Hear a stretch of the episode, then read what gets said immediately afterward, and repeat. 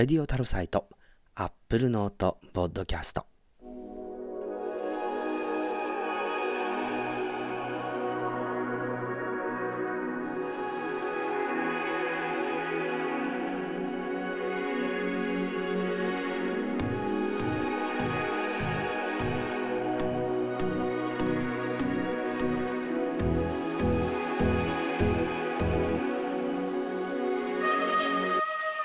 皆さんこんにちは松村太郎です。レディオタルサイト。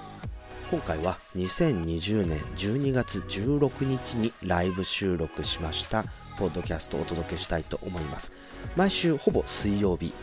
youtube.com スラッシュタロサイトでライブ収録しますのでぜひご参加。レディオタロサイト。この番組はノートで連載中の有料マガジン。Apple Note の購読者の皆様の提供でお届けいたします。最後までよろしくどうぞ。それではですね、早速ちょっと、えー、まあ、あまりか取り留めもない話もいくつかあるんですけれども、えーえー、そこからスタートしたいなと思うんですが、あの、まずですね、先週 先週なんですけれども、やっぱりちょっと、こう、なんていうんですかね、わちゃわちゃしすぎちゃったので、少し、あのミックスをする仕組みというかですね機械というかですねだかこういったものを整えてからですね ライブミックスをしながらお届けしようかなということで今日はですねこう BGM 的なものはちょいちょいこう要所要所では使いたいと思うんですけれども基本的にはこうあの無音の状態で、えートークはしたいなということが一つです。で、えー、ちょっとですね、今日のラインナップの方からまず、えー、お知らせしたいなというふうに思うんですけれども、えっ、ー、と、一つ目の話題がですね、ちょっと勝手に環境白書ということで、まあ、あのー一応ですね、えー、コンシューマー企業のトップということで、アップル、どんな、あの、環境問題に対する対処ということをしてきたのかということをですね、振り返りながら、いや、ここ足りてないんじゃないかとか、こういうことが、あの、いろんな企業に真似されるといいんじゃないかとか、なんかそういう話をですね、少し、あの、年の瀬ということもありますので、していきたいなと思います。え環境問題ですね。えそして、え続いての話題なんですけど、いくつかですね、実は、あの AirPods Max がちょうど日本では18日に発売ということなんですけれども、それとはまた関係なくですね、あの、こういろいろとですね、こうアップデートがありまして、それに関してちょっといくつかご紹介しておきたいなというふうに思っています。まあ、プライバシーの問題であるとか、あと Apple Watch のアップデートっていうものがありましてね、えー、また、あこう、いろいろとですね、こう、ティム・クックさんがその環境問題で国連でスピーチをしたりとかですね、いろいろなこうアップデートがありますので、この辺少しまとめてお届けしたいなというふうに思っております。えー、そしてですね、えー、言葉を知ると今がわかると。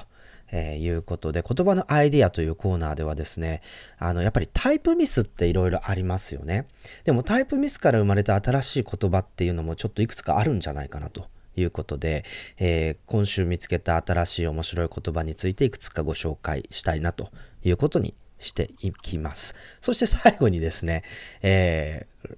こう、ケーススタディということで、えー、iPhone のケース探し、iPhone 裸族のケース探しの旅ということでお届けしたいのと、こんなラインナップで、えー、1時間ちょっとの番組お届けしていきたいなと思いますので、えー、今週もどうか最後までチャットの方で、えー、バシバシとですね、えー、コメントいただければと思います。えそして、えお集めの皆さんですね。はい、ガジェタッチさんご紹介いつもありがとうございます。だから今日、そうそうそう、今日、本当はですね、ガジェタッチの、あの、リンクマンさん、ゆずきさんとですね、本当は収録しようと思ってたんですよ。ところがですね、ちょっとマシントラブルというかですね、あの、ブレーキって車にとって一番大事ですよね。走る、曲がる、止まるってよく言うんですけれども、安全度で言うと多分止まる、曲がる、走るが、こう順番としてはありますよね。なので、あの、この止まるの部分に車でこうエラーが出てしまっていてですね移動がしづらくなってしまったというのがそもそもの、えー、原因なんですけれどもあの、まあ、寒さとかも関係なく単純にですねあのブレーキパッドの摩耗というエラーがつきまして、えー、これ変えない変えるまではあんまり遠くに行かないでくださいということだったので、えっ、と、今、パーツ取り寄せ中ということですね。はい。あの、若干、こう、時間、発売から時間が経ってるアメ車だとなかなかそういうパーツがすぐに揃うわけではないということで、まあ、これちょっと、あの、すいません。動けるようになったらすぐに、えー、収録したいなと思うんですけど、寒くなっちゃいましたよね。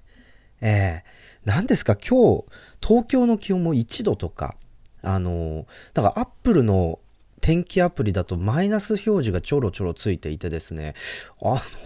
なんかちょっと低く出過ぎじゃないですか？みたいな、なんかそういう感じになってしまってるんですけれどもね、あの、そういう意味では、ちょっと寒い中でのですね、アクティビティっていうことになるので、あの、しっかり暖かくしながら、あの、3人でちょっとまた、あの、どこぞのこう非常に緩い散歩番組に近い雰囲気でお届けしたいなと思っておりますので、こちらもぜひ、えー、お楽しみにしていてください。そして、えっ、ー、と、あ、そうそうそうそう、なんか、私事であれなんですけれども、ちょっとね、先週、あの、PFU の HHKB という、あの、いわゆる伝説的なキーボードと言われているですね、HHKB のユーザーミートアップがありまして、そこで、なんと、ついにですね、あの、私も、あの、HHKB のアンバサダーに選ばれまして、まあ、あの、HK HHKB を本当に、えっと、Mac に乗り換えたのが実は2001年ぐらいなんですけども、そこで、あの、Mac ライトっていうですね、Mac 向けの HHKB が登場していて、で、その、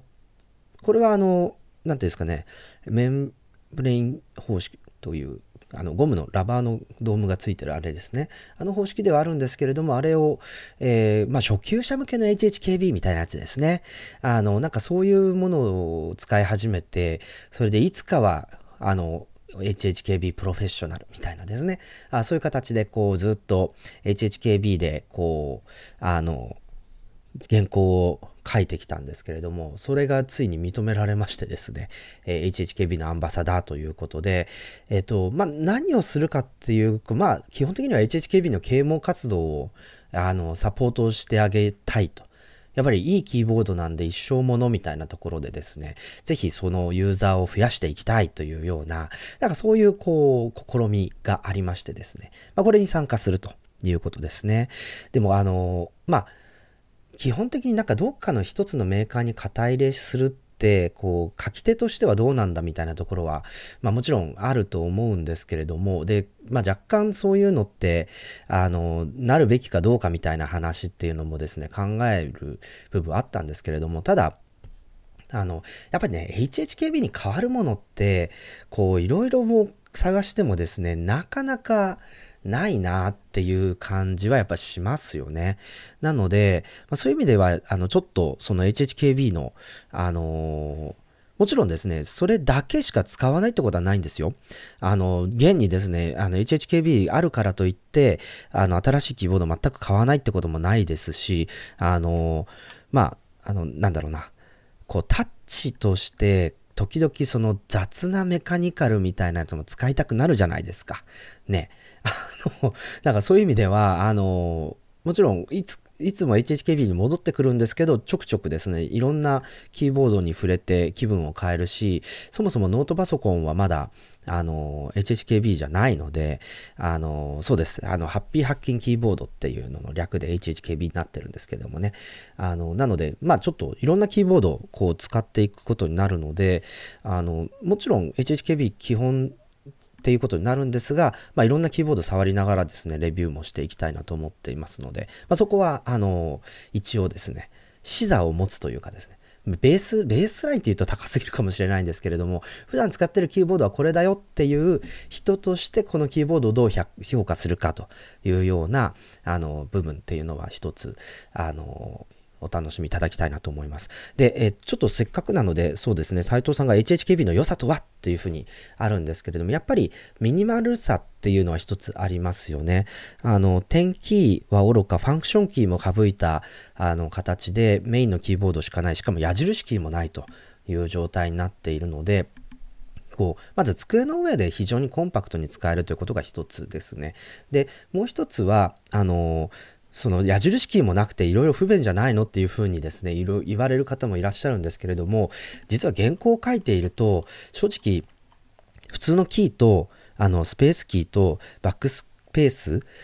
あるいはデリートのキーとエンターキーですね。でもエンターキーもですね、実は、あの、句読点変換をしているので、あんまりエンターキー使わないので、あの、実は使うキーって矢印キーすら使わないんですよね、原稿書いてる時って。で、しかもあの、ユリシーズっていうマークダウンエディターをいつも使っているので、その書式を変える時もシャープとか、あの記号で行っちゃうので、本当にですね、タイピングだけに集中できれば、あ、OK っていう状態なんですよね。なので、HHKB ってその矢印キーすらないしかも刻印もなくて、そう、無刻印使ってるので、どこに何の木があるかわからないっていうことで、本当にですね、こう書くことに集中していないと、あの、指の位置を見失う、自分を見失ってしまうという、そういうキーボードなんですよ。なので、あの、まあ、裏を返すと、本当にこう集中しないと原稿が書けないキーボードっていう意味では、あの、いつもですね、こう、気が散ってしまう私にしては、まあ、非常にこう、いいキーボードだなとあの、仕事、結果的にあの仕事に集中できるキーボードだなということもあります。でも、あの、それだけではなくて、やっぱりタッチも素晴らしくてですね、適度な 4.5mm っていう深さと、あとは、あの、私が使ってるのは静音タイプのタイプ S なので、あの、普通の HH KB よりもちょっと軽めなんですよね。で、まあそういう意味では、こう指をこう、軽く押し圧は少し軽めなんですけれども、きちんと跳ね返るので、えー、それであのリズムを持って作っていけるみたいなところはあります。なので、キーボードとしてすごくその仕事に集中できるっていうことと、あとタイピングをしていて適度にリズミカルに、だけれども疲れにくいっていう状態をきちんとあの維持できるということで、例えば1時間でドワーッと5000文字ぐらい文章を書くときにはやっぱり HHKB じゃないとなかなか難しいなというふうにはいつも思っています。で、まあ、っていう基準を持つとですね、例えばバタフライキーボードって何がいいんだろう、何が悪いんだろうとか、新しくそこから進化した、あの、なんだろう MacBook Pro Air に搭載されているこのマジックキーボードって何がいいんだろうとか、なんかそういうこう、基準と比較してどうかっていう判断をできるようになるんですよね。あの、なので、あ、そうです。私はローマ字入力ですね。なので、あの、かな入力の人に比べると、あの、2分の1ぐらいしかトップスピードは出ないわけですけれども、あの、なので、まあ、やっぱりその視座っていう意味での HHKB を基準にする、結構ハイスタンダードですけど、を基準にするっていうのはすごくやっぱりなんか、あの、やりやすいなというところがあります。例えば、そのバタフライキーボードにしても、確かにその跳ね返りが弱いので、押して跳ね返るっていうのをキーボードに任せることができないんですよ。こう、押した時に跳ね返るのを自分で跳ね上げないといけないですね、指をこうやって。なので、こう、跳ね返りが利用できないので、この部分の持ち上げに筋力を必要としてしまって、それで、えっと、だんだん疲れてくるっていう意見もあるんですよ。でも、これって実は、バタフライキーボードのコツをつかめていないっていう可能性もあって、いや、持ち上げないでタイピングすればいいんじゃないっていうのも、あの、実はそんなにバタフライキーボード嫌いじゃなかった理由の一つで、あの、いいんですかね？こんな長くキーボード話してて、まあいいか。あの、えっと、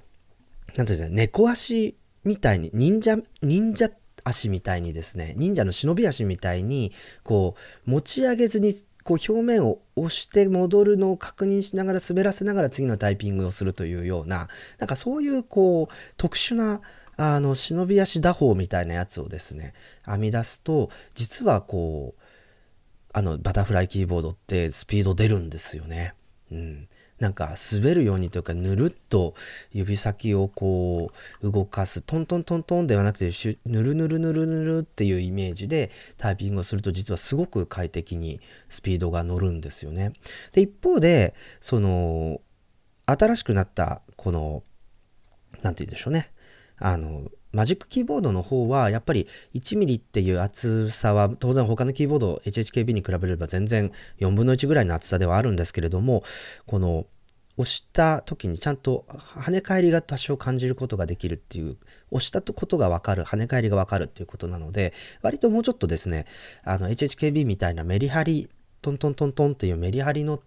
ついた形でのタイピングっていうことができるので、そういう意味ではデスクトップでそういういいキーボードを使ってる人にとっては、マジックキーボードの方が同じやり方でタイピングができるっていう意味では、こう非常にこう馴染みのあるタイピングになるというようなことだと思います。なので、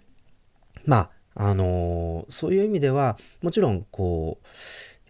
いろいろ好みの問題であるとか、指のさ、あの、手の大きさであるとか、いろいろこう、構成要素あるにはあるんですけれども、まあ、あの、HHKB は一つのリファレンスというかですね、いいキーボードのリファレンスということで、あの、一つ、あの、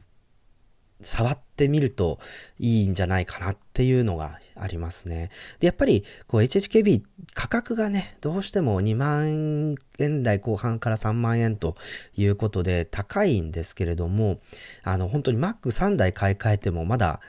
あの HHKB は使い続けるみたいな、なんかそういう状況体に持ち込むことができるので、まあ、そういう意味ではですね、本当に、あの、私も若い頃はそうだったんですけど、いつかは HHKB みたいなところで、あの、ちょっと、あの、買ったら長く使う前提で、えっ、ー、と、試してみていただければなというふうに思います。はい。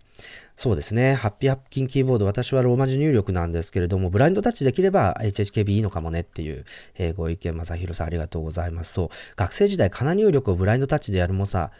あの、強者のお姉さんがいたけど、今何してるのかな。そういえば、あの、ガジェタッチのゆずきさんは完全に、あの、かなタイピング派というふうに聞いておりましてですね、あの、まあ、すごく、こう、羨ましいなと思いますね。だって、あの、ローマ人、まあ、あ行はいいとして、家行以降はですね、2タイプでやっと1文字なんですよ、ひらがなって。だけど、かな入力だと一発押せば1文字入力されるので、まあ、そういった意味では絶対、かな入力を極めた方が早いはずなんですよ。ええまあ、そういう意味ではね、あの、かな入力。まあでもな、ちょっとやっぱり今からかな入力を学ぶっていうのは少し難しいのかなという感じはしてしまうんですけれどもね。はい。佐藤ですさん、耐久性はどうなんだろうということなんですけど、やっぱり3年使って不具合が出てないあ僕私の場合はもっと長いんですけれども、あの、本当に4、5年使って何かあの、汚れを一度こう一掃しようかなとか、まあ、その程度でですね、タイピング上は何も問題ないいいなというところは、まあさすがっていう感じですし、あの、割とこう、なんて言うんでしょうね、一貫して一定して同じタイピングの体験っていうのが続きますよね。えーまあ、そういった意味では、あの、一度慣れてしまったらそのタイピング体験をずっとこう維持できるっていう意味でも、まあ、HHKB の耐久性、長持ち、あと道具としてこう、あの手をなじませるにはぴったりなキーボードなんじゃないかなというふうに思います。はい、ということで、えー、だいぶですね、長くあのキーボード話をしてしまったんですけれども、えー、これから本題にやっと入っていこうかなと思いますので、一旦ここで一曲お届けしたいと思います。ジェル・オーというアルバムからパロディ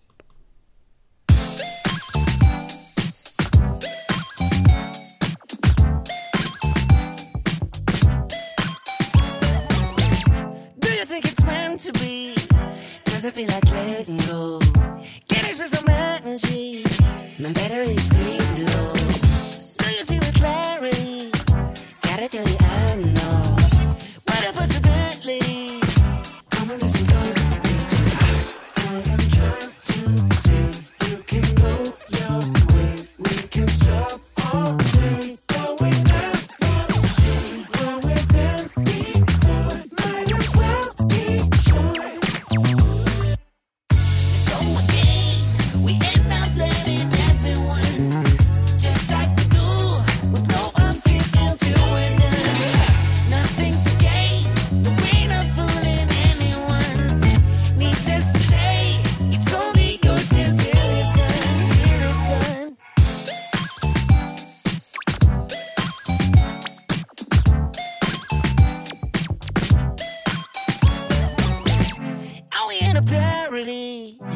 Nobody is laughing though.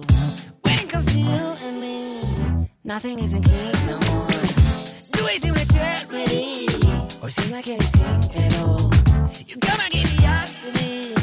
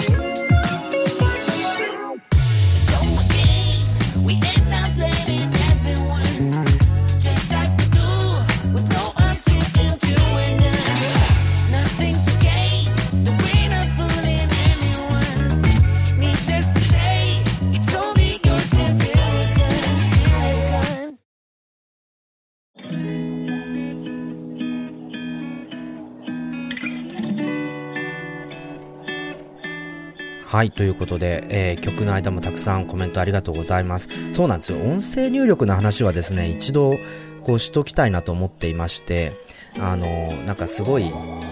冷たい人のような感じで音声入力をいつもしてるんですけど、皆さんってどんな口調で音声入力します？あの、なんか、どうせ機械に行かせるんだから正確に聞き取ってもらった方がいいだろうと思って、こんな口調でいつもやってるんですよ。メッセージありがとうございます。丸。そのようですね。丸。よろしくお願いします。丸。こんな感じでいつも入力してて、スピード本当はもうちょっと早いんですけれども、皆さんってどんな口調で音声入力してるんでしょうね。なんかすごい、ちょっと気になります。はい。あとは、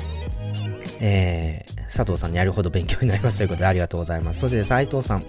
えー、ローマ字は初めて iPhone を使った11年前にキーボードを覚えなきゃなと思って、それ以来フルキーボードを使い続けてますと。でもブラインドできませんということなんですけど、これもね、本当にどうやったらスピーディーなタイピングができるかっていうノウハウって、何でしょうね。まあ、ひたすら、こう、文字の位置を覚えるというよりは、なんて言うんでしょうね、こう、ストロークありがとうってこう、なんか言葉、フレーズごとでタイピングの指の動きを覚えた方が、なんか早いのかななんてちょっと思ったりはするんですけれどもね、皆さんのいいキーボードの、特にローマ字入力のタイピングの、こう、習得方法みたいなのがもしあったらぜひ教えてほしいなと思います。えー、そして、虎之助さん、はい。スマホのアルファベットフリック入力はいつまで経ってもできないと。あれ難しいですよね。一度あの、ジャストシステムさんに取材に行った時に、ちょうどその iPhone 向けの ATOC を出された時ですね。あの、やっぱりご担当の方はですね、10キーからフリックで、こう、何のストレスもなく超スピードで、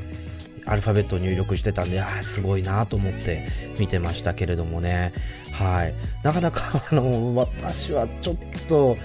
あのアルファベットはさすがにフルキーボードで入力してて、えっ、ー、と、まあ、あの、以前もご紹介した通り、手がちっちゃいんで、こう、両手ですからね、iPhone 基本的にね。はい。あの、なので、この、両手なので結局フルキーボードの方が早いかも、あるいは、あ正確かもっていうところはちょっと個人的にはあるんですけれどもね。はい。えっ、ー、と、はい。まさひろさん、音声入力は滑舌が悪いのか、バラほど使い物になりませんという。あの、でも周りにちょっとでも雑音があったりすると意外と認識精度落ちたり、なんか誰かに話しかけられたらその話しかけられた内容も認識しちゃってたりですね。意外とこう音声入力を正確に使える場面って、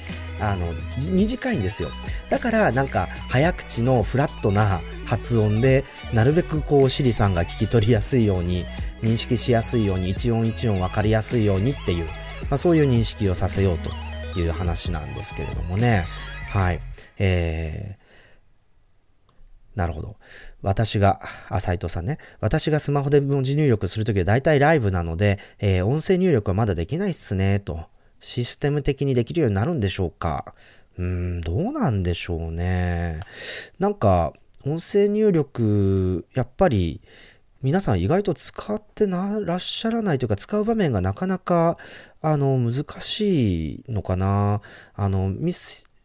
ミスユーさん、トリプルセブンさんはですね、僕は音声入力を始めて、シリのような喋り方になったね、と言われることがあります。でも、意外と聞いてるとシリって抑揚ありますよね。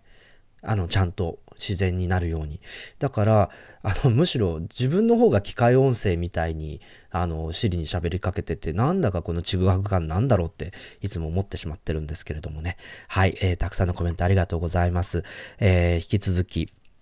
よろし、えー、コメントの方よろしくお願いします。さて、えー、続いてのテーマはですね、こちらですね。はい。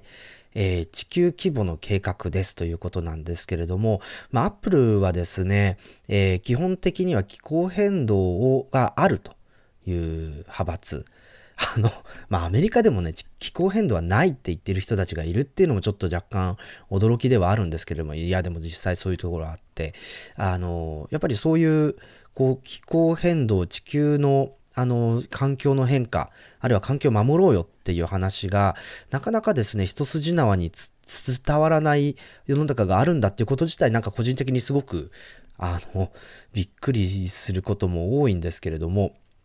ただまあそういう人がいるっていうのもちょっとやっぱり議論していかなきゃいけない部分なのかななんていうふうに思ったりしてるんですけれどもはい、えー、ちょっとこの話を今日はですねあのやっていきたいなと思います。でえっ、ー、と環境のページ、apple.com スラッシュ jp スラッシュエンバ i メントという環境のページがありまして、毎年毎年ですね、この進捗白書というものを、えー、ウェブサイトとホワイトペーパーみたいな形で、えー、発表しているんですけれども、今年、あのー、いろいろあの踏み込んだなと思ったのは、この2030年までに全ての製品もカーボンニュートラルにしますというのが、アップルの今年出したステートメントとなっています。例えば日本は2050年までにって言ってますし、中国も、えー、2000、えー、35年ですかね、にまでにっていうふうに目標国によってバラバラになってはいるんです。で、アメリカもやっぱり、あの、今度バイデンさんはそういうステートメントを政権移譲されたらきちんと改めて出す、あるいはパリ協定に復帰するということを、えー発表すると思うんですけれども、あの、カーボンニュートラルっていうことは、つまり排出した二酸化炭素と同じ分を、えー、吸収する、つまり差し引きゼロの状態にして温室効果ガスである,、えー、あるカーその二酸化炭素があその企業の活動によって地球上に増えないようにしましょうという考え方になってますね。で、今までアップルは、あの、すべて再生可能エネルギーでアップルのビジネスを回しますっていうことに取り組んできたので、つまり、この、アップルが、あアップルストアを開けるとか、あるいは世界中のアップルのオフィスが、あの、の電気であるとか、あそういったものに関しては、もう完全にこう自然再生可能エネルギーで電気を作ってますよと。で日本もあのこう再生可能エネルギー100%になってるんですけれどもただそのカーボンニュートラル全ての製品のカーボンニュートラルっていうことは今度はアップルの、えー、オフィスやストアだけではなくて、えー、アップルが使ってるサプライヤーパーツを作る、組み立てる、えー、それを運ぶ、こういったものを全部を含めて、えー、カーボンフットプリント、あと皆さんが Apple 製品を使ってる時の電気ですね。これに関しても、えー、カウントして、カーボンフットプリントとしてカウントしてるんですけれども、これがあ全部、えー、二酸化炭素を出さない、えー、これ、それらをの活動、あらゆる活動、アプリに関わるあらゆる活動によって二酸化炭素を地球上に増やさないっていうことのコミットメントが2030年までにというふうに言ってるんですね。で、もちろんその飛行機でもし運ぶとしたら、当然その飛行機の燃料、これは当然二酸化炭素をまき散らす、えー、わけ、温室効果ガスまき散らすわけですけれども、その分、あの、例えば食事をするとか、あいろいろな方法で二酸化炭素を吸収する側をきちんと担保することによって差し引きゼロにしていきましょう。こういう話、考え方なんですね。なので、とにかく出す方をまず絞っていくっていうことと、その二酸化炭素、温室効果ガスを吸着する、あるいはそれを使って何か、あの、空気中から取り除くような仕組み、技術、こういったものを作ることによって、その差し引きゼロっていうことを実現していきましょうというような、あの、ことですね。で、そうです。カーボン、カーボンニュートラルのカーボンって確かに炭素なんですけれども、この文脈でいうカーボンっていうのはやっぱり、あの、二酸化炭素みたいな、その温室効果を発揮してしまうガスのことということなんですよね。えー、で、えー、本当にこれはですね、トレンドになっていまして、例えば中国でも、そのガソリン車、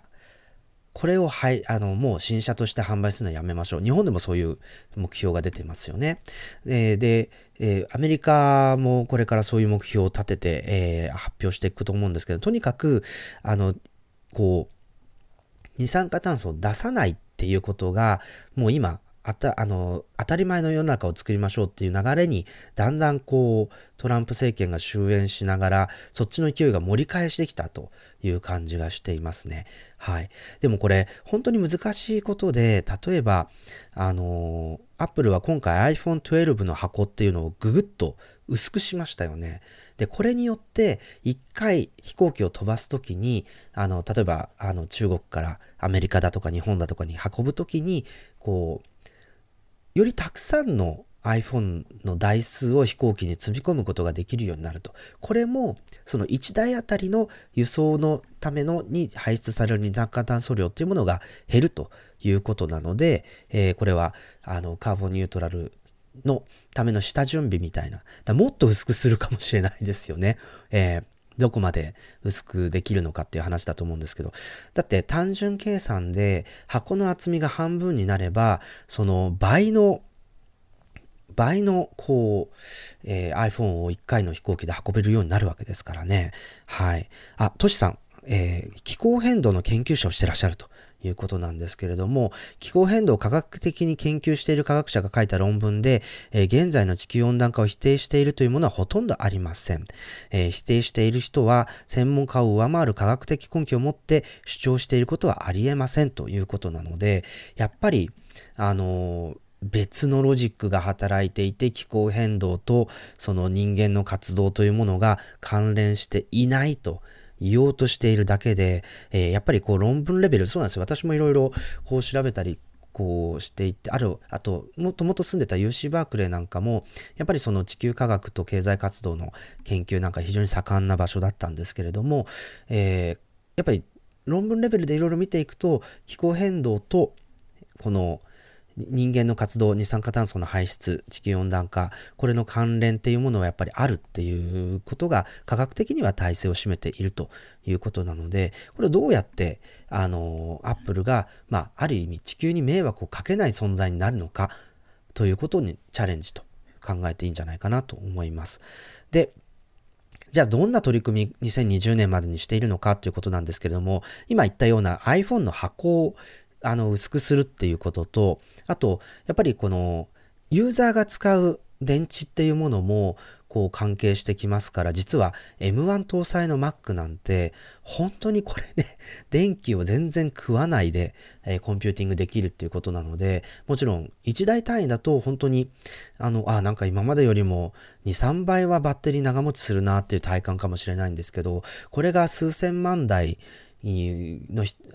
のその M1 搭載の Mac がもし売れたとして、その人たちがみんな同じ経験をしてたとしたら、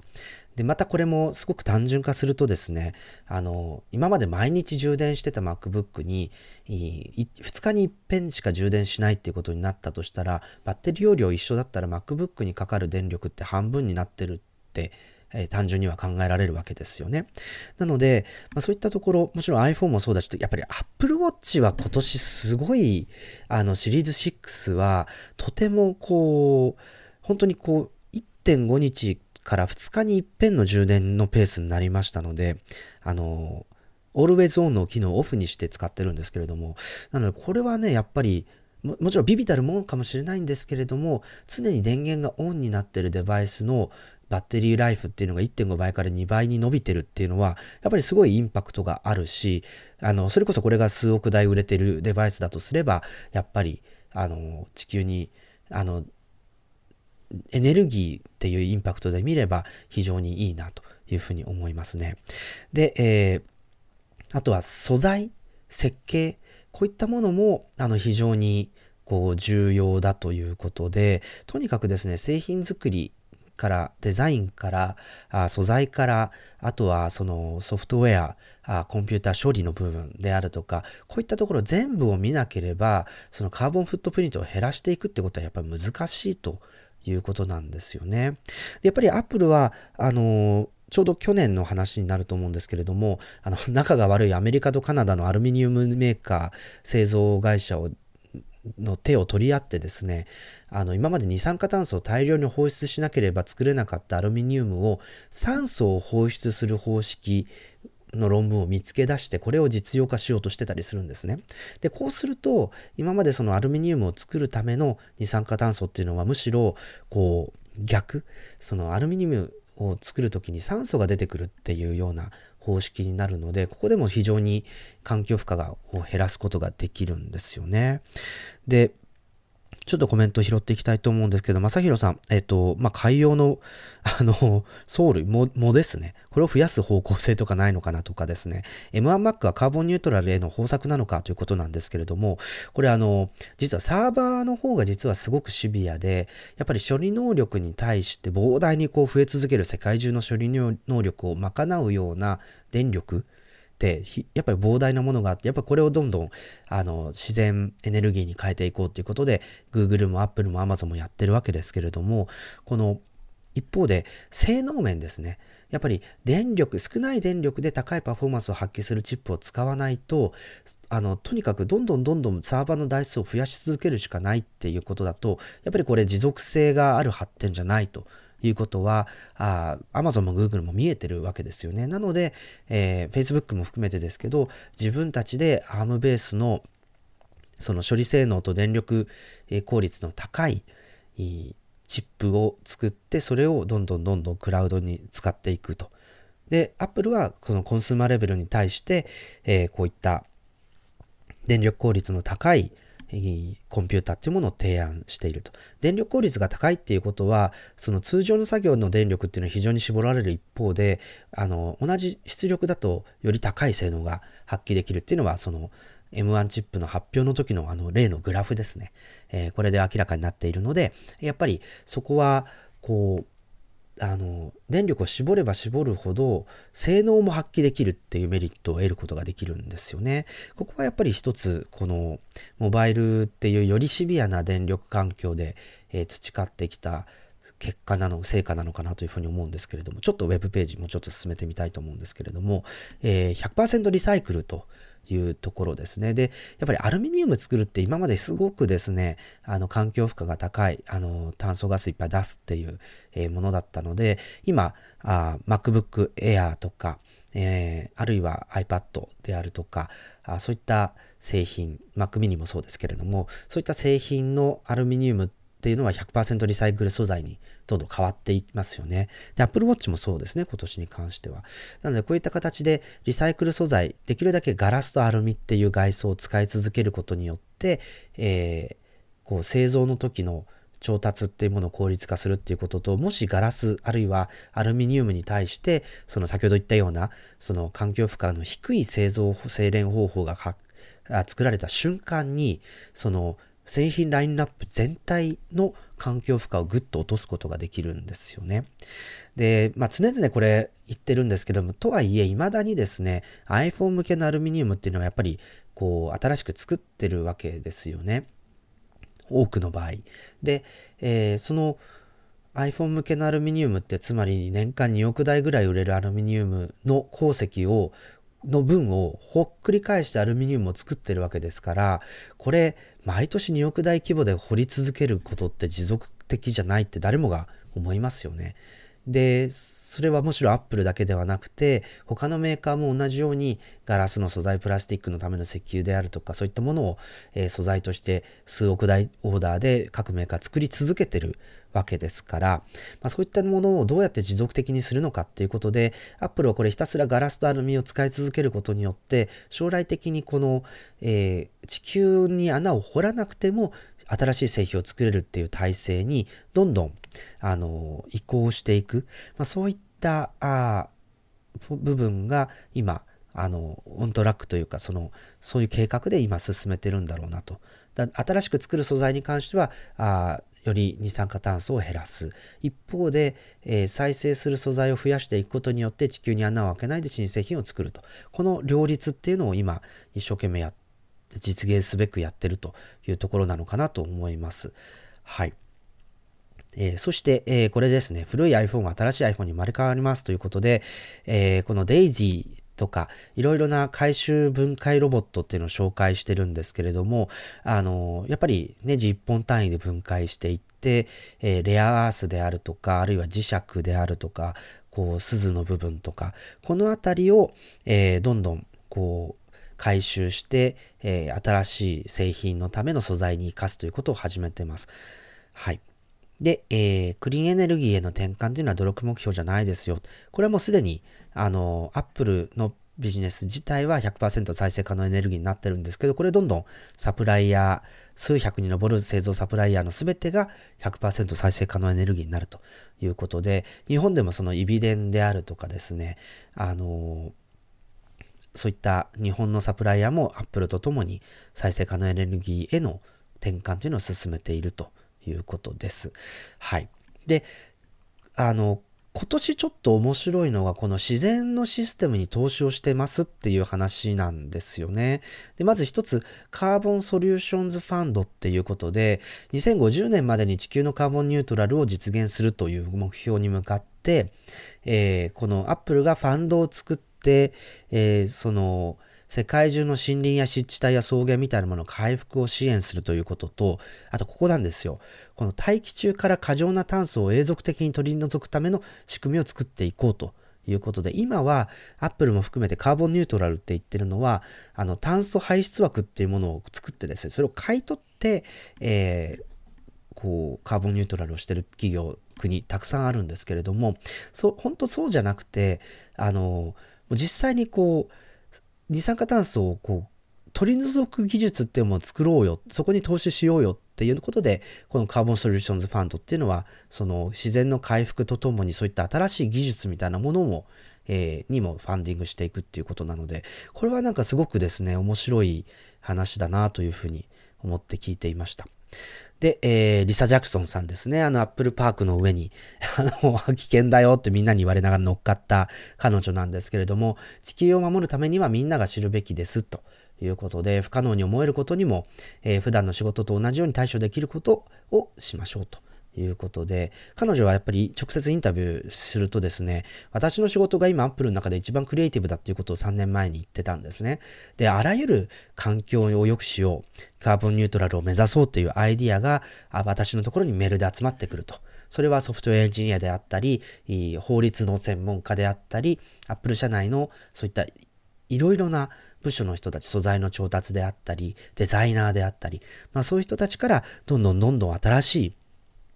こう、アイディアっていうものが集まってきて、えー、本当にその一番アップルの中でクリエイティブな仕事だというふうに常々語ってます。なので、ある意味ですね、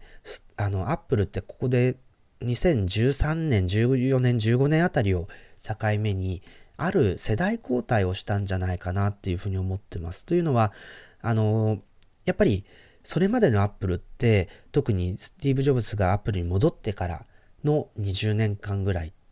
やはりスティーブ・ジョブスっていうリーダーとジョナサン・アイブっていう工業デザイナー、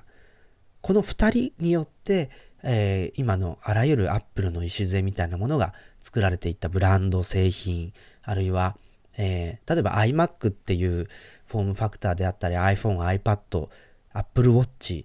みたいな製品ですね。こういった今形がある Apple 製品のほとんど基軸になっている製品のほとんどに対して名前と形を与えたのっていうのはこの2人ですよね。えー、ところがその2014、5年を境目にあの、リサ・ジャクソンがアップルにジョインしたのは2013年なんですけれども、このあたりを境目にして、今度、ティム・クックとリサ・ジャクソンっていう2人のリーダー、この2人によって、その、環境、あるいはエシカル、その、倫理的に正しいこと、これをアップルのあのブランド、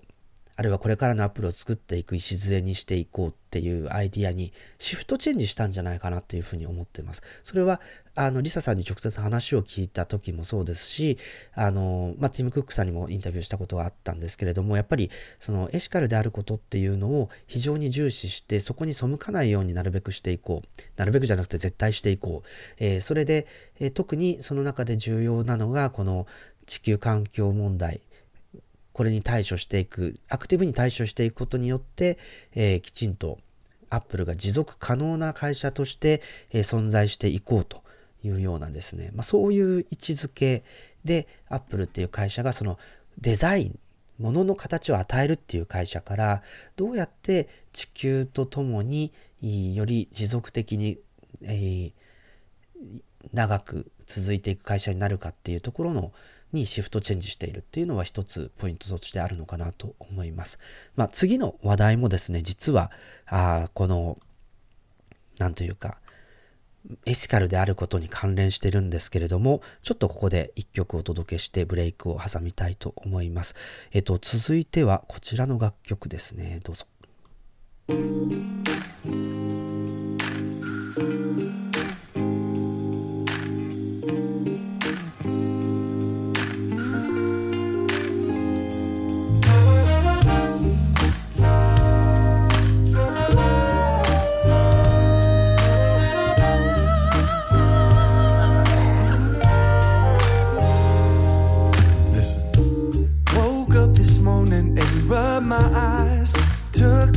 Second, but I realize that I'm still the same man I was yesterday. See, I made a promise to myself to make a change and better myself, but I don't feel any difference, and that's a shame. All I want is to be a better man.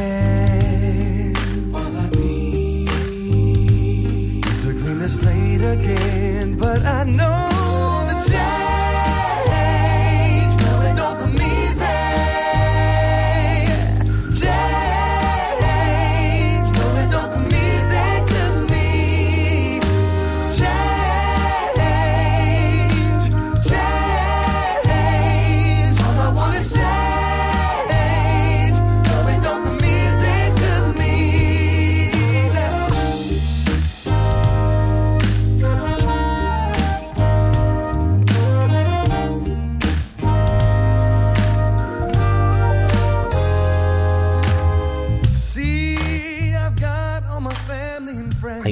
しているのは「Change」という曲でライアン・プレウェットという人の楽曲ですね、えー、この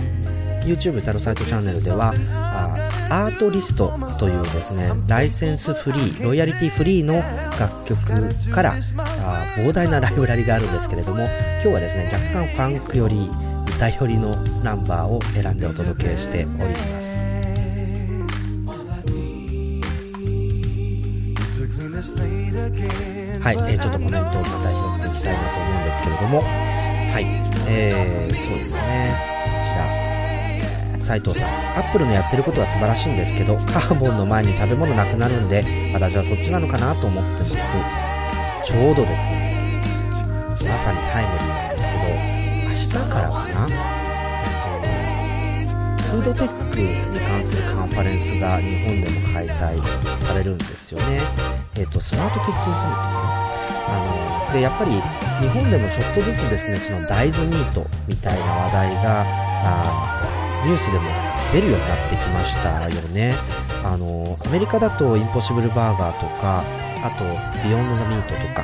あこういうものがたくさん出てきていて、あの、実はアメリカってもう牛肉が一番多く消費される食肉じゃなくなってるんですよ。驚くべきことに。で何が一番かというと鶏肉でこれは2010年ちょうどリーマンショックの時にガッと家計の状況が悪くなってより安い肉に流れたっていう経緯もあるんですけれども最近はまた違う事情があって特に若い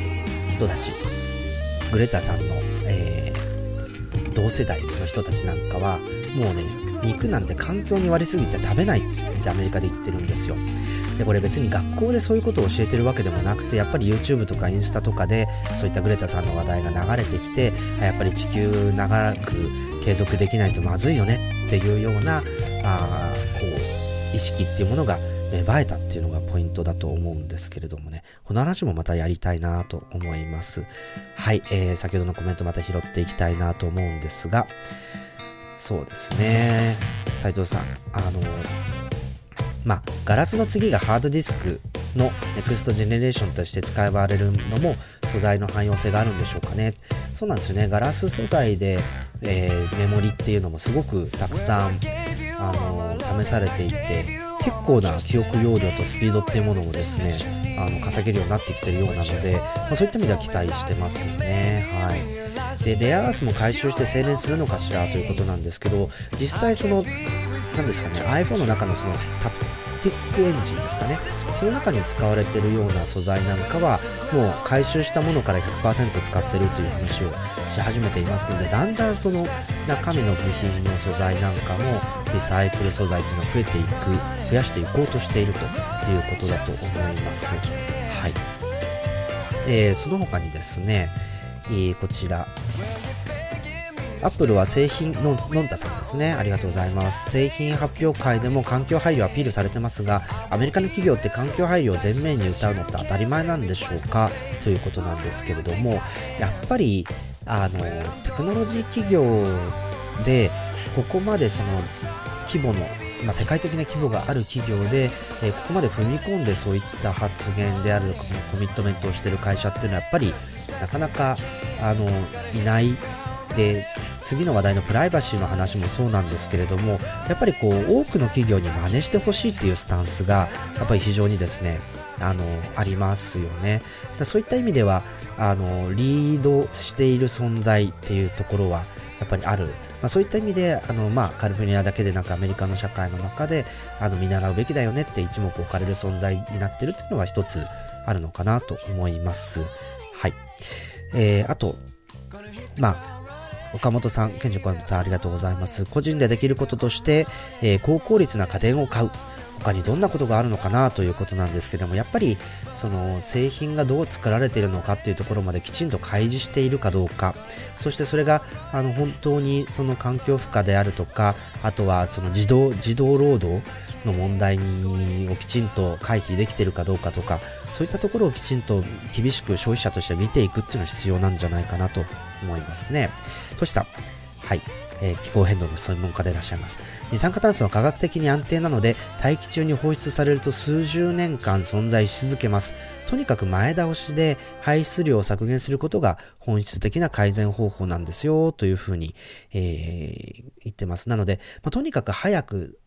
排出量を減らすっていうことは重要だということですね。はい。あとは、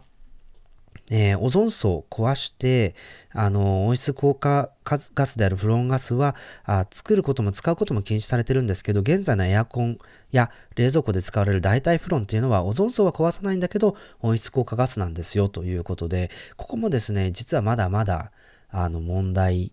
変、変えるべき問題っていうのはたくさんあるということなんですけれどもね。はい。ということで、えー、ちょっとこれはまた継続課題というかですね、引き続きこの環境の問題、アップルに限らずちょっと追いかけていきたいなというふうに思いますので、えー、引き続き見ていきましょう。では、続いてなんですけれども、プライバシーの問題なんですが、また最近プライバシーの話アップデートしたんですけれども、前回秋頃のですね、プライバシーのあのビデオ1本、えー、お見せしたいと思います。これ日本でも放映されたものですので、あの、覚えてる方もいらっしゃるかもしれません。えー、よいしょ。どうぞ。今日離婚弁護士のサイト8つ見たよ。今日離婚弁護士のサイト8つ見たよ一緒に働けて嬉しい私もハート絵文字ハート絵文字 D は苦手だけどわらわらわらわら現在の心拍数は15015152 3月15日美顔器と補正下着を4枚買ったの私のクレジットカード番号は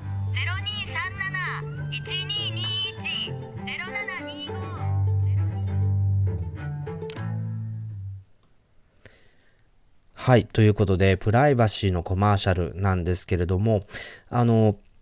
まあ、このコマーシャル自体はですね、まあ、あの、プライバシーがダダ漏れってどういう状況なのっていうのをみんな声に出して自分の個人情報をつぶやきまくってるという状況だったんですけれども、まあ、あの、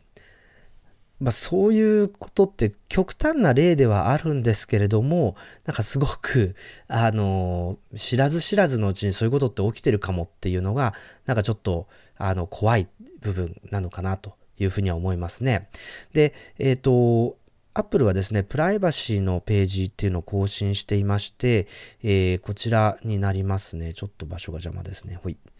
よ。で、えっ、ー、と、プライバシーは基本的人権ですということで、このプライバシーのページっていうのはたびたび更新されていくんですけれども、えっ、ー、と、どん、アプリでどんなプライバシー機能があるのかっていうのを分かりやすく整理してるっていうのは、えー、こう最近のアップデートになります。で、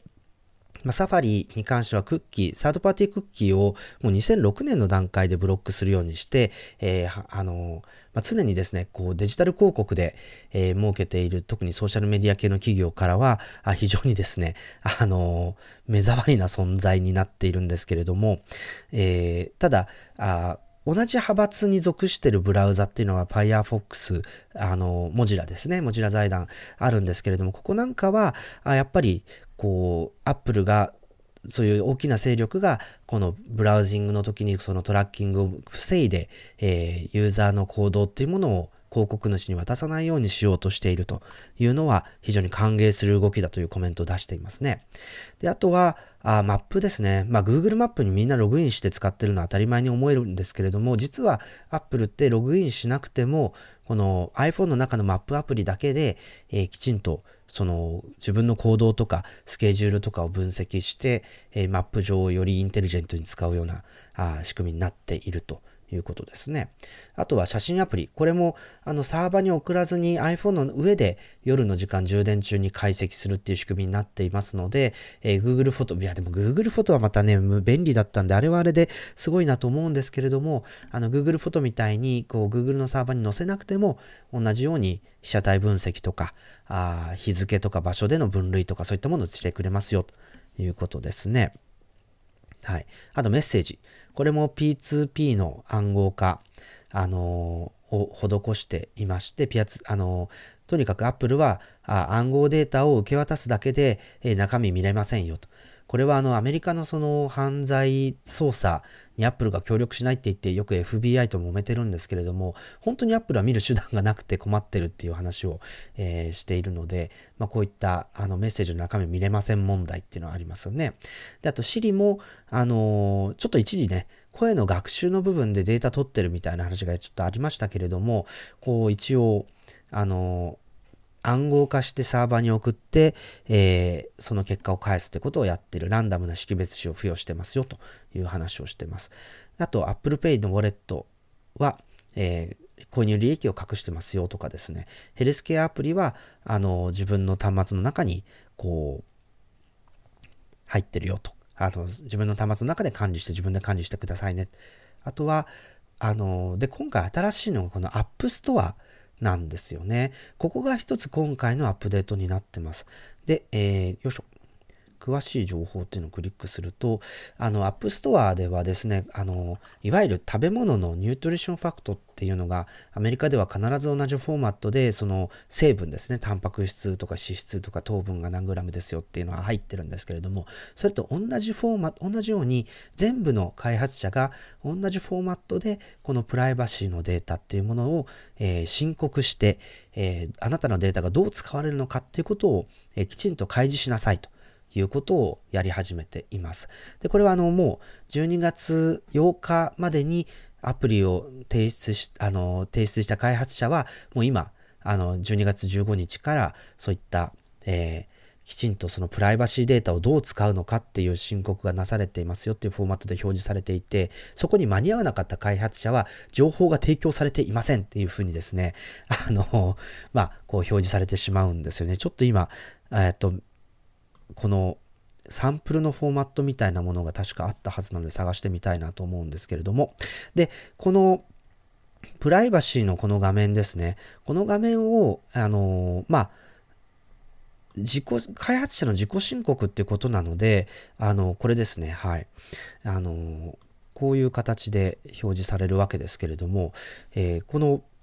アプリのプライバシーということで、えー、これちょっと英語になっちゃってますけれども、あのどんなデータを使う、あなたをトラッキングするために使うんですかっていうことで、えー、コンタクト情報とかロケーションとか、あとは identifier、つまり、あの、固有の ID を取りますよっていうことだったり、で、下の話は、あの、どんなデータをリンクして、えー、使いますかっていうことで、えっ、ー、と、まあ、例えば、カード決済を使うような情報で、あの、アプリであれば、その、 financial information、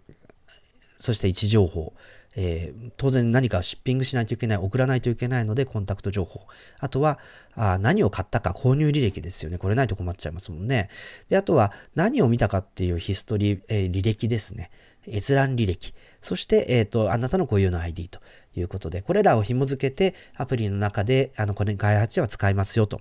いうことがわかると。なので、もちろんこれを、あの、アップルとしては、ここに表示する情報をできるだけ少なくしなさいとか、そういう話をしてるとか、あの、ビジネスモデルを変えてくださいって言ってるわけじゃないっていうふうには言ってはいるんですけれども、ただ、こう、開発者からすると、やっぱり、ここができるだけ正しい、最小限になってるものっていうことで、えー、アプリを選ぶ一つの基準になってくるみたいなところがあると思います。そういった意味では、あの、やっぱりここ、アプリ開発者としてはある程度のその個人情報、プライバシー情報を使うっていう時のプレッシャーにはやっぱりなっていきますよね。はい。なので、まあ、ユーザーからするとこう比較できるっていうのはすごくプラスではあるんですけれども、ただ、あの、開発者にとってはすごくプレッシャーになっていくんじゃないかということは考えられます。で、このアプリのデータどう使うかっていう話なんですけれども、あの、早速ですね、反応が返ってきています。例えば、WhatsApp っていう Facebook 参加のメッセージ企業にはですね、この、えー、表示、えー、このアプリの、アップのプライバシーのページには、データを、どんなデータを取るか、どんなデータを紐付けるかっていうことしか申告内容にないんですね。ただ、あの、二つ WhatsApp は批判してます。まずそもそも iPhone に最初から入っているアプリ、あの、WhatsApp の場合、競合になるのはメッセージアプリなんですけれども、このメッセージアプリって、こういったアップのプライバシーっていう表示を見せないで、見せない状態でそのまま、こう、アプリ使い始めてますよね、と。これって、あの、同じ土俵で立って勝負してることにならないんじゃないですか。つまり、内蔵アプリって競争的にこう優遇されてませんか？っていう疑問を投げかけていました。確かにそうなんですよね。えー、メッセージアプリも、もし App Store からダウンロードしようとするとこの表示出るかもしれないんですけれども、ただ、あの、やっぱり最初から入っててそのまま使おうとすると、こういった表示にを見ずに使い始めることになるので、なんか、あたかも内蔵アプリの方がプライバシーに優れてるんじゃないかっていう誤認を与えるかもしれない。それは確かにおっしゃる通り。で、もう一つは、確かにデータを集めるとかトラッキングするって言うんですけれども、一方で、WhatsApp も、その iMessage と同じように P2P の暗号化をしてますよと。で、暗号化をしてるので、あの、だったら、その、データをただ取ってる取ってないだけじゃなくて、どう扱ってるのか。例えば暗号化してますよとか、あの、なんだろうな。こう個人が特定されない形で保存してますよとか、そういった部分もきちんと、この、アップのプライバシーのところに明記されるべきじゃないかと。ただ取ったか取ってないかの議論だけだと、それ本質的じゃないんじゃないのというふうにですね、あの、まあ、もっと踏み込んだ話をすべきじゃないかっていうことを批判していますね。まあ、それも確かにおっしゃる通りということなんで、やっぱりあの、でもこういう議論が起きること自体多分おそらくアップルは歓迎してるんじゃないかなと思っていて、開発者からもっとこうしてほしいっていうことが出てくれば、それに対して、えー、もっとこう踏み込んだ対策になっていく。で、本当に対策してないところからすると、もしかしたら、なんかどんどんどんどんこう首を絞める結果になってしまうかもしれないんですけれども、まあそういった、あの、こう、議論の中でもっと、こう、プライバシーの部分っていうのが向上していくっていうのは、すごく歓迎すべき動きなんじゃないかなというふうに思いました。はい。なので、ぜひ、こう、皆さんもですね、目を光らせて、えー、この話っていうのを追いかけていくべきじゃないかなということで、えー、プライバシーの話、ぜひ、注視していきましょうということでございました。では、曲です。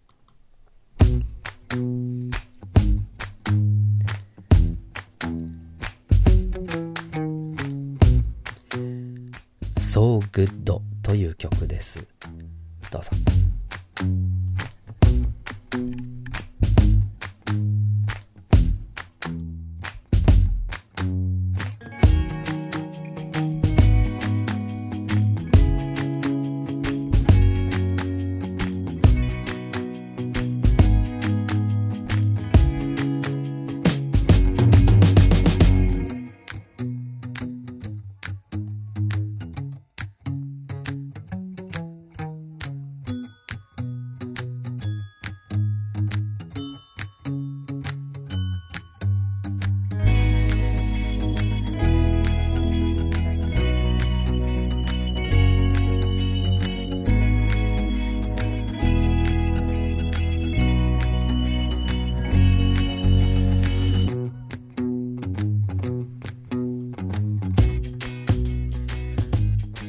さあ、たくさんのコメントありがとうございます。とてもですね、いい議論が巻き起こっていてありがたいなと思ってるんですけれども、えっ、ー、と、ちょっと面白かったんで前の話題ですけど、フォーミュラさん。アメリカの人は CO2 削減と言いつつ、ビールやコーラ大好きですよね。あ、炭酸飲料ってことですよね。はい、確かに。確かにでかいガソリンをめちゃめちゃ食うような車も大好きですし、なかなかね、ライフスタイルを変えるって大変だなっていう風に暮らしていながら思いました。カリフォルニアはマシな方だって言いますけどもね。はい。さあ、まさひろさん。えー、アップルはじめプライバシーをちゃんと守ってくれるのか、そしてサイバー攻撃などに堅牢でいられるのかということなんですけれども、これ一つあるのは、やっぱり、あのできるだけ自分で管理するっていう方向にやっぱりもっとも流れていくんじゃないかなと思うんですよねあのでその自分の手元の管理っていうものをより堅牢にするしやすくするっていう形かこの辺りがあのまだバランスが最初はやっぱローカルだったけど今クラウドに行っちゃってでじゃあそれをどうやってあの手元にもう一回持ち直すのかみたいなところがこれから議論されていく必要があるんじゃないかなと思うのでちょっとそこはですねまたコンピューティング全体の話としてプライバシーを前提にどういう仕組みになっていくのかを考えるべきかなというふうに思いますけどね。はい斉藤さん。今日バスが混んでて斜め前のおじさんのギャラクシーで見てる動画がもろ見えてしまいました。もうちょっと見れなくしてもいいのかと。見たくないものが見えちゃうっていう現象はやっぱり画面も大きくなってくるしこうどうしても通勤とかバスみたいな狭い空間だと見えちゃいますよね、えー、結構な人がその漫画を読んでるとかゲームをひたすらタップしまくってるとかですね、まあ、いろんな様子が見えてしまうんですけれども。でも逆に言うと自分もそういうのが見えちゃってるっていう前提であのスマホを公共空間で使っていかないといけないなっていうのもちょっとあるので、まあ、なかなかこう人の振り見て我が振り直せみたいな部分はあるかもしれないんですけれどもねケンジさん今回のアップデートでアプリのプライバシーの開示が明確になりましたね。で、えー、ま、あの、そういうんですよね。で、やっぱり、こう、一方で便利さとの戦いみたいなせめぎ合いもやっぱりあって、えー、斉藤さん、えー、Google フォトの便利さ突出してるので問題になってないんですけど、やっぱりプライバシーアプリであることに変わりありませんよね、と。変わりありませんよね。あの、そうなんですよ。便利さが、そのプライバシーの部分っていうのを多少こう、甘く見てくれる、あるいはそれだけの価値を受け取ってるっていう風に、あの、判断できることはできると思うんですよ。なのでそこのバランスっていうのはやっぱすごくあの難しいとこだなというふうに常々思ってるんですけれどもね。はい。でも本当にケンジさん言うのは、咳はシームレス管理、すべてにおいて標準アプリで、えー、代替できてるということなので、ただ、そこもアップストアのコミュニティ自体を非常に重視しているっていうふうに片方では言ってるので、ここが、あの、なかなか難しいとこですよね。はい。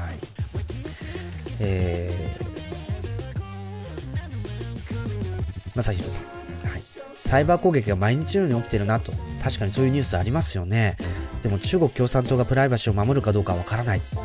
言ってますね。この中国ってやっぱりちょっと、あの、本当にこのまま、その西側諸国的には、やっぱりすごい管理社会というかディストピアっぽいイメージもある一方で、その、そのシステムの中に入っちゃってる人たちにとっては実はそこまでストレスじゃない可能性もあってこれがなかなか難しいですよね。なんかもちろんあのこれも多様性っていうふうに片付けるべきなのかいやいやいや人間のあるべき権利ってえー、どんな国の人であっても守られるべきなんじゃないの？でもその価値観って西側の価値観なんじゃないのとかですね。本当にいろいろなこう議論の中にあるんですけれども社会としてうまくいってるかどうかっていう部分っていう評価ももちろんする必要があってこれはちょっと今すぐに答えを出す、えー、出せないなとは思うんですけど一方で自分がそこに住みたいか住みたくないかみたいな価値観っていうのも一方であるわけでこれを本当にあのー今そこまで自由に住みたい国に住めるっていう環境ではないんですけれどもただあのやっぱりその日本がそういう住みたくない国にならない方向にはどうしてもあの見ていきたいですよね。はい。えー、斉藤さんそうですね。これ左翼的に中国に緩和しろっていうメッセージではなくて人の言うことを前前あの人の言うことを言う前にまず自分のことやれっていうことですよねという話ですね。そうだと思います。はいミスユーさん。えー、プライバシー情報を確認する手段が増えてもユーザー体験を損なわない形にしてほしいですね。多分アップルが今一生懸命その A14 バイオニックとかで機械学習機能を強化している省電力で、えー、機械学習処理を端末内でできるようにしてるっていうのはやっぱりすごくですねあのー、まあなんというか非常にこう今そこを投資密かにし続けてると思うんですよ。でもちろんそのアップルのユーザーに対してはそういうプライバシーの価値っていうのは標準装備ですよっていうことなんですけれどもなんかいやらしい言い方をすると大きな問題が起きてしまうた時に Apple ユーザーをどうやって守るのかっていうことに備えている。あるいはそういう問題が起きる顕在化するっていうことにをなんか若干待ってるような部分もあって、えっ、ー、と、なんか、それはちょっとうがった見すぎ、あの、見方すぎなのかなとは思うんですけれども、逆に言うと、それぐらいのことがないとなかなか人々が、このプライバシー問題が重要だ、権利をきちんと守らないといけないっていうところまで、えっ、ー、と、多くの人が振り向いてくれないっていう、そういうもどかしさも感じてるんじゃないかなとも思います。個人的にはそう感じてますしね。はい。虎之助さん。国のプライバシーとして、まあ、東証とか、あ東京航空港交通管制部のシステムエラーを何でもかんでもサイバー攻撃と結びつけるのも不思議なんだよなという話。まあ、この前 Google のね、えっ、ー、と、大規模なダウンがあって、で、当初のダウンでは、あの、トップの首飛んだけど、Google のトップの首はこの前のダウンで飛んだんだっけ？みたいな話。もちろん影響度の大きさを一概に比較はできないんですけれどもね。はい。あとは、えっ、ー、と、そうですね。マイナンバーと小中の成績を紐付けるっていうのも問題になってるということなんですけど、一方で私は教育機関にいる人間なので、その人がそのいい形で自分の学習履歴を活かせる環境っていうのも必要だと思うんですよ。すごくわかりやすい例でいくと、例えば、あの、企業を転職しました。で、コンプライアンス研修、プライバシー研修受けてくださいね。何回目だよ、これ？みたいな。前職でもう3年に1回プログラム同じの受けてるんだけど、それでもまた受けないといけないのっていうですね、この研修のロスみたいなことってすごいたくさん起きてるんですよね。でもそれだけじゃなくて、新卒の学生って大体企業に入って研修っていうと、大学で学んできたことっていうのをほとんど活かされずに、その会社の人間にとしてどうあるべきかみたいな、どういうあのスキルや知識を持つべきかということを、え教育し直されてしまっていてここでもですねなんか教育のロスみたいなことを感じている人たちって非常に多いんですよねだから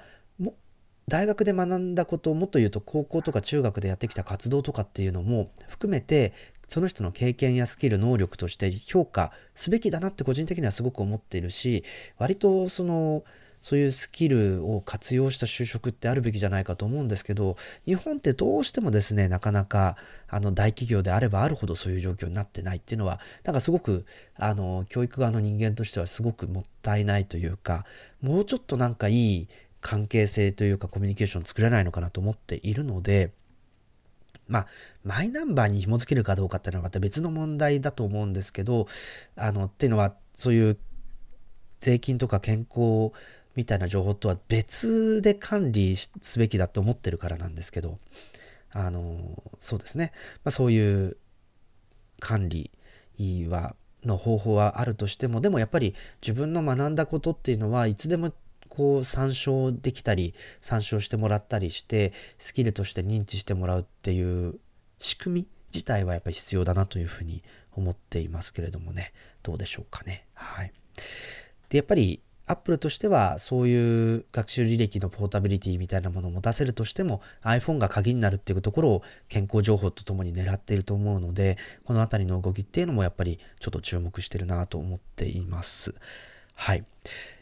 やばい。時間がそろそろっていうことなんで次の話題行きたいと思うんですけれども、あの次の話題はですね、はい、言葉のアイディアということで、えー、今週見つけたちょっと素敵な言葉ということでちょっとご紹介していきたいなと思っています。で、実は密かになんとツイッターアカウントをですね、以前から持っていまして、ちょっとチャット欄に、えー自分でもちょっと最近アクセスしなさすぎて忘れちゃってるんですけど、なんだっけな、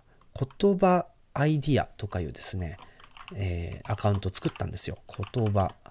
アンスコアイディア。よあの、コトディアっていうアカウントを作っていましてですね、これだ。はい。こちらの、あの、ぜひ、あの、フォローして、えっ、と、言葉探しの旅にお付き合いいただきたいなと思うんですけども、twitter.com スラッシュ、言葉アンダーバーアイディアというですね、こんなアドレスになってます。で、ここではですね、えっ、と、今週、まあちょっと以前からあの少しずつ貯めてたんですけれども、今週からなんか 1, 個や2個はですね、新しい言葉を発見して、まあ、それをあの貯めていこうということで、で、えーこの毎週の放送でご紹介しようということで、言葉のアイディアのコーナーをお届けしたいんですけど、今週見つけた新しい言葉はですね、まず一つ目は、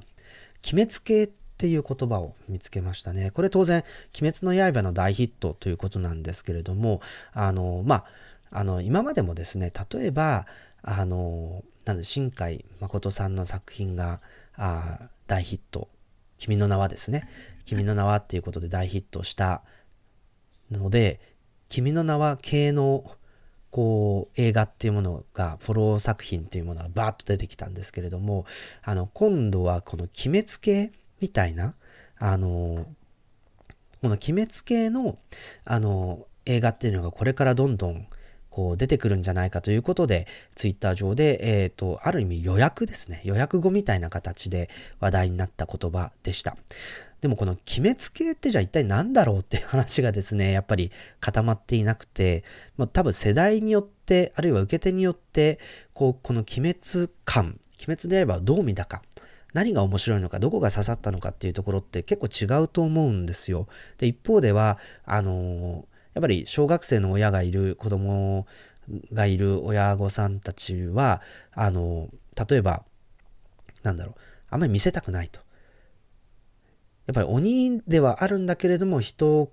こう食らうっていうところが、このちょっと、あの、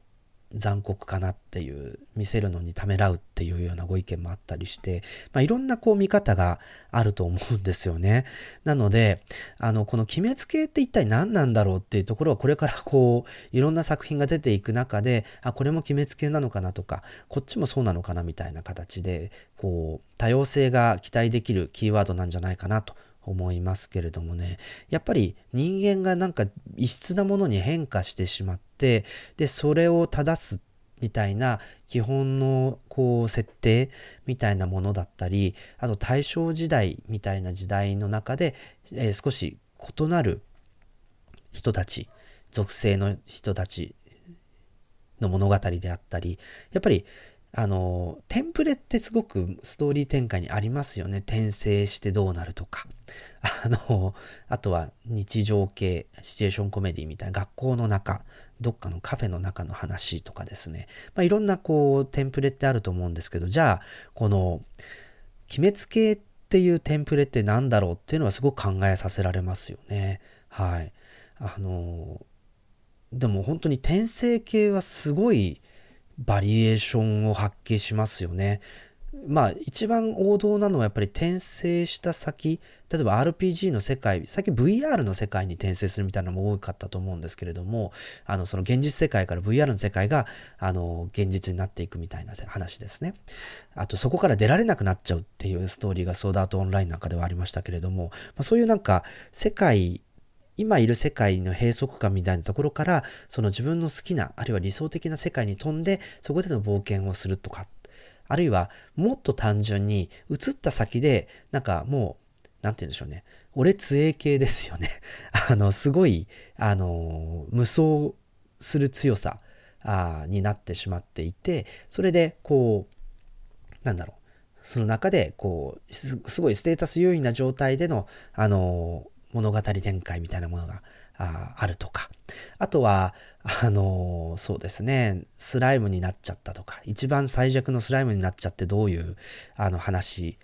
になるかとかですね。まあいろんなこうパターンがあるんですけどじゃあ鬼滅系ってどういうパターンが出てくるんだろうっていうのは少しいい気になるところですね。はい。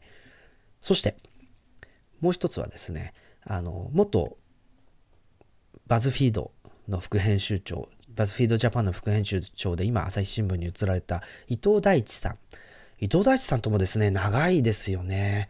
確か一番最初にお会いしたのは、のびさんと一緒に、まだ、あの、インプレスウォッチに伊藤さんがいらした頃、僕はまだアメリカに行く前ですから、もうほんと10年ぐらい前だと思うんですけど、確かのびさんと一緒に豚しゃぶを食べ、ご一緒させていただいたような記憶がありますけどもね、伊藤大地さんのツイッターであの出てきた言葉がこちらですね。エモタレ。いいですね。この、胃もたれとエモいをかけてエモタレっていうことなんですけれどもね。伊藤さんのツイッターです。最近、感情たっぷりの文章にいささかエモタレを起こしていて、紙かネットか関係なく淡々と書かれたテキストが妙に良いと。ロバート・ B・ パーカーの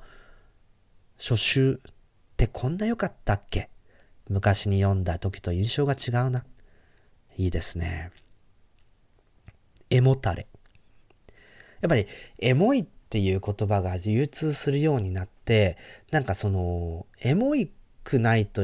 始まらないみたいな、なんかそういう、あの、雰囲気ってあるじゃないですか。で、とりあえずエモ、エモければいい、エモいって言いたい。まあ そういうような話の中で、やっぱりエモを狙うテキストっていうものがたくさん出てくる。エモを狙うシチュエーションとか、エモいって言いたい、言わせたいみたいな。そういうところがすごくある中で、やっぱこのエモを狙うテキストに対する違和感というものを、こう伊藤さんは、こうエモタレっていう言葉で、独特の表現で、こう的確に表現されてるなと思って、えー、今回ピックアップさせていただきました。まあ確かに一定の冷めた視点っていうのをですね、維持する人も多いわけで、まあそうした人からすると、あのー、まあなんというか、独りよがりにも映るし、共感を誘うほどエモさがない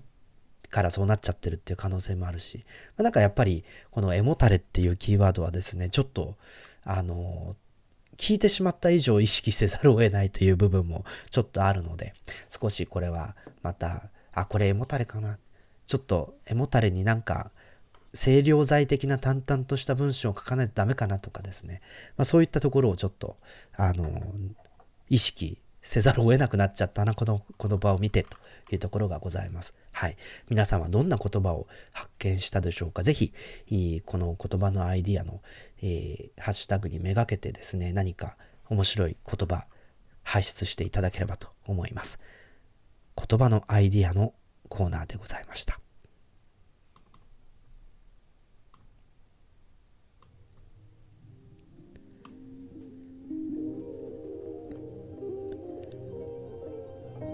アートリストスプレッドというアルバムからバコという曲お届けです。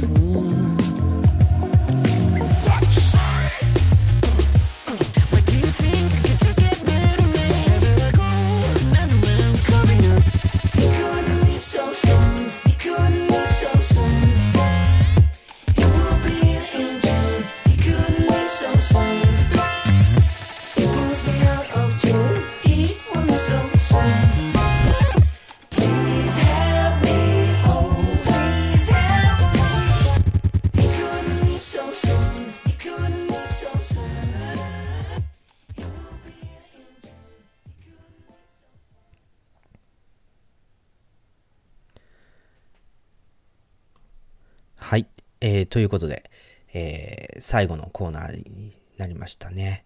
はい。さて、えー、ケーススタディのコーナーです。はい。iPhone 裸族の私がですね、ケースを探し求めるという旅なんですけれども、あの、iPhone ケースってやっぱり一つエコシステムになってると思うんですよ。あの iPhone という形がプラットフォームで、その周りに、こう、形を、こう、何をかぶせるかっていう大喜利状態。大喜利って言っちゃうとあれですけれどもね。はい。あの、そういう意味では、あの、この iPhone の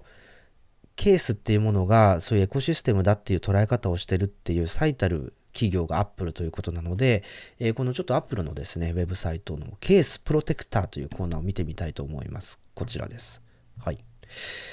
えー、このケースのプロテクター、ケースプロテクターというコーナーにはですね、このいろいろな iPhone ケースがラインナップされています。で、えー、今回ですね、マグセーフっていう新しい機能がついたんですけれども、その、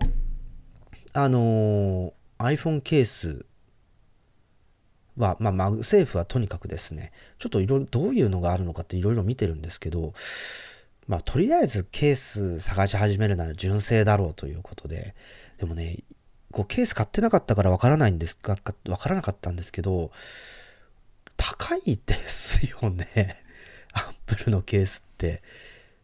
5500円。で、しかもなんかちょっと若干納得いかないのは iPhone mini、iPhone 12 mini と iPhone 12 Pro Max のあの、このシリコンケースがあの、なんか同じ値段なんですよね。あの、そういう、あの、なんか、ちょっとどうなんだろう、これは。だって面積結構違いますよ、面積。だって、ねえ、だいぶ違いますよ、これ、面積が。なんて言うんでしょう。こう、こんなにサイズが違って、面積違って、素材を使ってる量が違うのに、だってこれとこれですよ。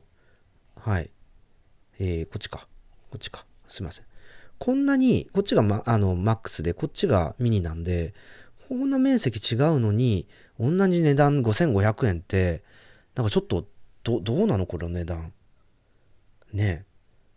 若干納得いかないですよね。レザーだって、レザーで同じ値段だったらもっと、なんか、えって思っちゃうんですけどね。どうなんでしょう、皆さん。これ、納得して買ってらっしゃるんですかね。特にミニ、iPhone 12 mini のケースって。で、と思ったら、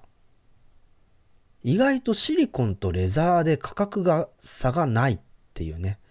シリコンケース5500円。で、えー、12 Pro のレザーケース6800円。あ、シリコンとレザーってそんな値段変わんないんだと。で、さらにもう一つ、このクリアケースは5500円っていうことなので、やっぱりこう5000円以上が基本かと思いきやですね、あの、最近出たこのマグセーフ対応レザースリーブというやつ、14,800円でございます。はい。確かに凝ってますよ、これ。ちょっと開けてみましょうか。凝ってますよ、これ。確かに。だって、こう、かぶせると、レザーケースの色に染まって、その部分の窓に時計が出るんですよ。だこれ緑のスリーブつけたら緑の時計になるし。で、茶色いサドルブラウンのレザーケースつけたら茶色くなるし、当然プロダクトレッドの赤つけたら赤くなるし、確かに凝ってますよ、これ。だけど、これって何、何に使うんだろうっていうのもちょっとありますよね。はい、角度変えて。裏はちょっとカメラ部分がボコッと出っ張ってて、あの、押してあるんですけどね。手首にぶる下げるのかなみたいな使い方だと思うんですけど、そんなシチュエーションあります？皆さん。いや、だからこれね、本当にこう、面白い製品だなと思うんですけど、この大喜利が過ぎるって若干思ってしまいましたね。はい。あの、ケース、まあ、確かに純正が出さなくても、こういうスリーブってありましたよね。えー、あの、あと、他社さん、他社メーカーだと、こうパタッと閉じるような、あ、フォリオケースどこ行ったんだろう、そういえばね。なくなっちゃいましたけど、フォリオケースにも窓が開いてて、時計だけちゃんと見られるみたいな仕組みってありましたから、まあ別に Apple が珍しいってことはないんですけれどもね、あの結構これは遊ん、あの面白い遊びがあるなというふうに思って見てました。で、触ってみました、確かに。これね。もうなんか高い高いって言ってもしょうがないんで、それぞれ1個ずつ用意して、えー、触ってみたんですけど、えっ、と、僕が選んだのはこの緑が好きなんで、えー、キピロスグリーンというシリコンケース用意してみましたけど、これすごくいいですね。あのー、ボタンが押しやすい。多分何もついてない状態よりもボタンが押しやすい。いいですね、これ。え加えて、あのー、なんというか、非常にこう、触り心地もソフトになって確かにこのソリッドな金属質の iPhone 今回すごく気に入ってるんですけどこれとはまた違う食感があっていいしどうせ僕両手で使うのでポケットの出し入れとかでこういうこの何て言うかサイドの傷を気にするとか、まあ、そういう話もなくなってこれ非常にいいなっていうふうに思いました。レザーケースこれもボタン押しやすいですね なんかボタンの押しやすさが評価じゃないって思うんですけれども、えっと、ちょうどここにサドルブラウンのあのケースがあるんですけれども、非常にこう質感が、あの、でもこれ、やっぱエイジングした状態で売ってほしいってすごく思うんですけどね、あの、ボタン押しやすい。ところが、このクリアケース、これボタン押せないですよね、硬すぎて。何のトレーニングなんだろうみたいな。なんかそういう、あのこれはどうしてこうなっちゃったんだろうっていうですね、あの、ボタンの押しにくさがあって、なんかそこはちょっとなんかな、これ5500円でこんなボタンを押しにくくして、えー、外形も大きくなっちゃってどうするんだろうみたいなところちょっとあってですね、あの、あ、純正は純正で一応リファレンスではあるんだけれども、確かにシリコンケースとレザーケースはいいかもしれないけど、やっぱり純正ケースだけだと、やっぱり裸族を脱却できないなっていうのが今日の気づきです。はい。やっぱりこの、なんていうんですかね、この生の iPhone のサイズ感というか、あの、もういい。やっぱり一番小さく使うにはこの裸ですからね。で、加えて、やっぱりこの、なんていうか、今回こう金属っぽい質感もすごく高まっているしなんかちょっと吸い付くようなあの握り心地っていうのもすごくいいしケースつけなければ片手でもなんとか私は握ることができるなっていうこともあの再確認できていますのでやっぱりこう傷とかは怖いんだけれどもあのやっぱりこうまだ純正ケースだけを見てると、こう、裸族から何か服を着るみたいな、なんかそういうところまではいかない。いうところが今日の結論だなと思いますけれどもね。はい。これはあのちょっとずついろいろケースについて学んでいくコーナーですので、ちょっとずつ進みますので、はい。引き続き、ケース、ケース本当につけるようになるのかということをですね、えー、追いかけていきたいなと思っております。コメントいきましょう。はい。ちょっとその前にですね、6万3ヶ月待ちの、あのヘッドフォン買おうかなって思ってるってことなんですけど、来週は実機で、あのー、きちんとライブレビューもお届けしますし、動画も作りたいと思ってますので、えー、お待ちください。18日に日本はあの届くということなので、えー、18日以降でちょっとテストをしていきたいなと思いますので、えー、来週、来週ってもう23日か。年の瀬ですね。はい。23日の時には、あの、装着した状態でまた、いろいろと、あの、質問していただければと思いますので、えー、ぜひお待ちください。色迷い中っていうことで、ケンジさん言ってらっしゃるんですけれども、うん。やっぱりオーソドックスなのは、シルバー、ブラック、あスペースグレーか。この辺りの色かなと思うんですけれども、なんか個人的には今回、あの、iPhone ゴールドにしてて、えっ、ー、と結構その、ゴールドと青の組み合わせみたいなのは結構いいあのカラーリングだなって常々アップルの製品は思っていたので今回ちょっと青がいいかなというふうに思っていますけれどもね。はい皆さんは何色を選ぼう選ぶんでしょうかね、まあ、白もやっぱりアップル製品っぽいなって思うんですけれどもね。はい。えっ、ー、と斉藤さん、えー、iPhone ケースですね。基本5000円からとなっておりますということですね。ベータさん、高いですけど、本当にクオリティ高いと思いますよ。えー、吉川さん、そういうものだと思ってます。やっぱり価格は5000円からっていうのはそういうもんなんですね。皆さんにとってもね。はい。で、斎藤さん逆ですよと。マックスの人のために一律なんですよと。だからこう、でかい、高い製品を買ったから、ケースも高くなっちゃうじゃなくて、もうちゃんと、あの、みんな同じ値段ですよ。ということですね。でも、正宏さん、シリコンケースで5000円って高いよねっていうのは高いですよね、5000円じゃね。で、斉藤さんも、まあ、そもそもケース買いません。買わないのか。買わないんですね。なるほど。えー、吉川さん、ケース、長さがケースの大きさですよっていうことなんですね。まあ、そうですよね。えー、ベータさん、えー、iPad のスマートフォリオとかはサイズ違いで値段変わってますよね。iPhone はなんでだろうということなんですけどね。えー、まあなんか仕掛けがあるんでしょうけどっていうことなんですが、そうなんですよね。まあだから、まあ別に厳密にその、5000からだっていうことで納得すればいいってだけの話なのかもしれないんですけれども、んでも5000、5000円ね。うんってちょっと、ちょっとこう、なんて言うんでしょうね。こう、踏みとどまる値段ですよね、5000円って。はい。正宏さんちょ、ちょっと純正ケースはなんだかなって思うっていうことなんですけれどもね。はい。あと、斉藤さん、えー、今日、楽天モバイルに行って楽天ハンド触ってきました。私だったらシリコンケースとスリーブケース買うでしょうね。なわけ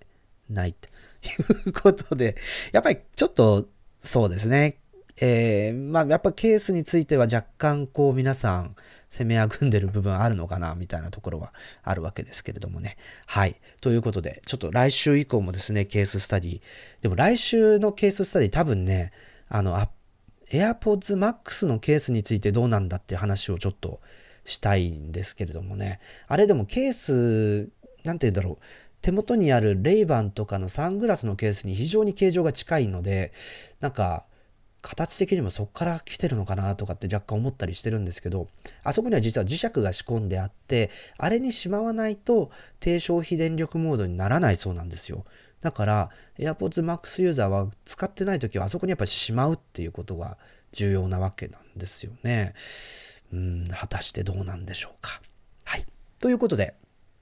えー、今週のライブ配信のテーマ、ここまでということになります。はい。という、えー、まあ、非常にですね、あの、前半のキーボードの話にすごく時間をかけてしまったんですけれどもね、また来週、来週はぜひ AirPods Max ライブレビューを中心にお届けしたいと思いますので、そちらもお楽しみにしていてください。グッとなったね、グッと。はい。では、えー、ぜひこの機会に、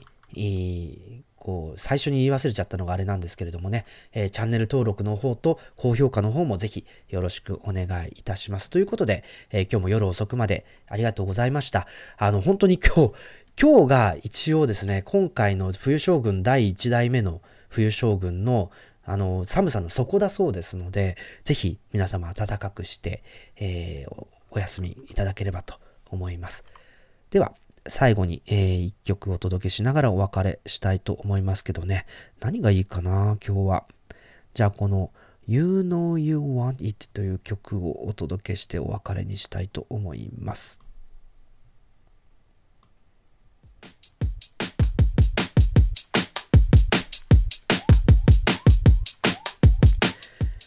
リードタラサイトのポッドキャスト。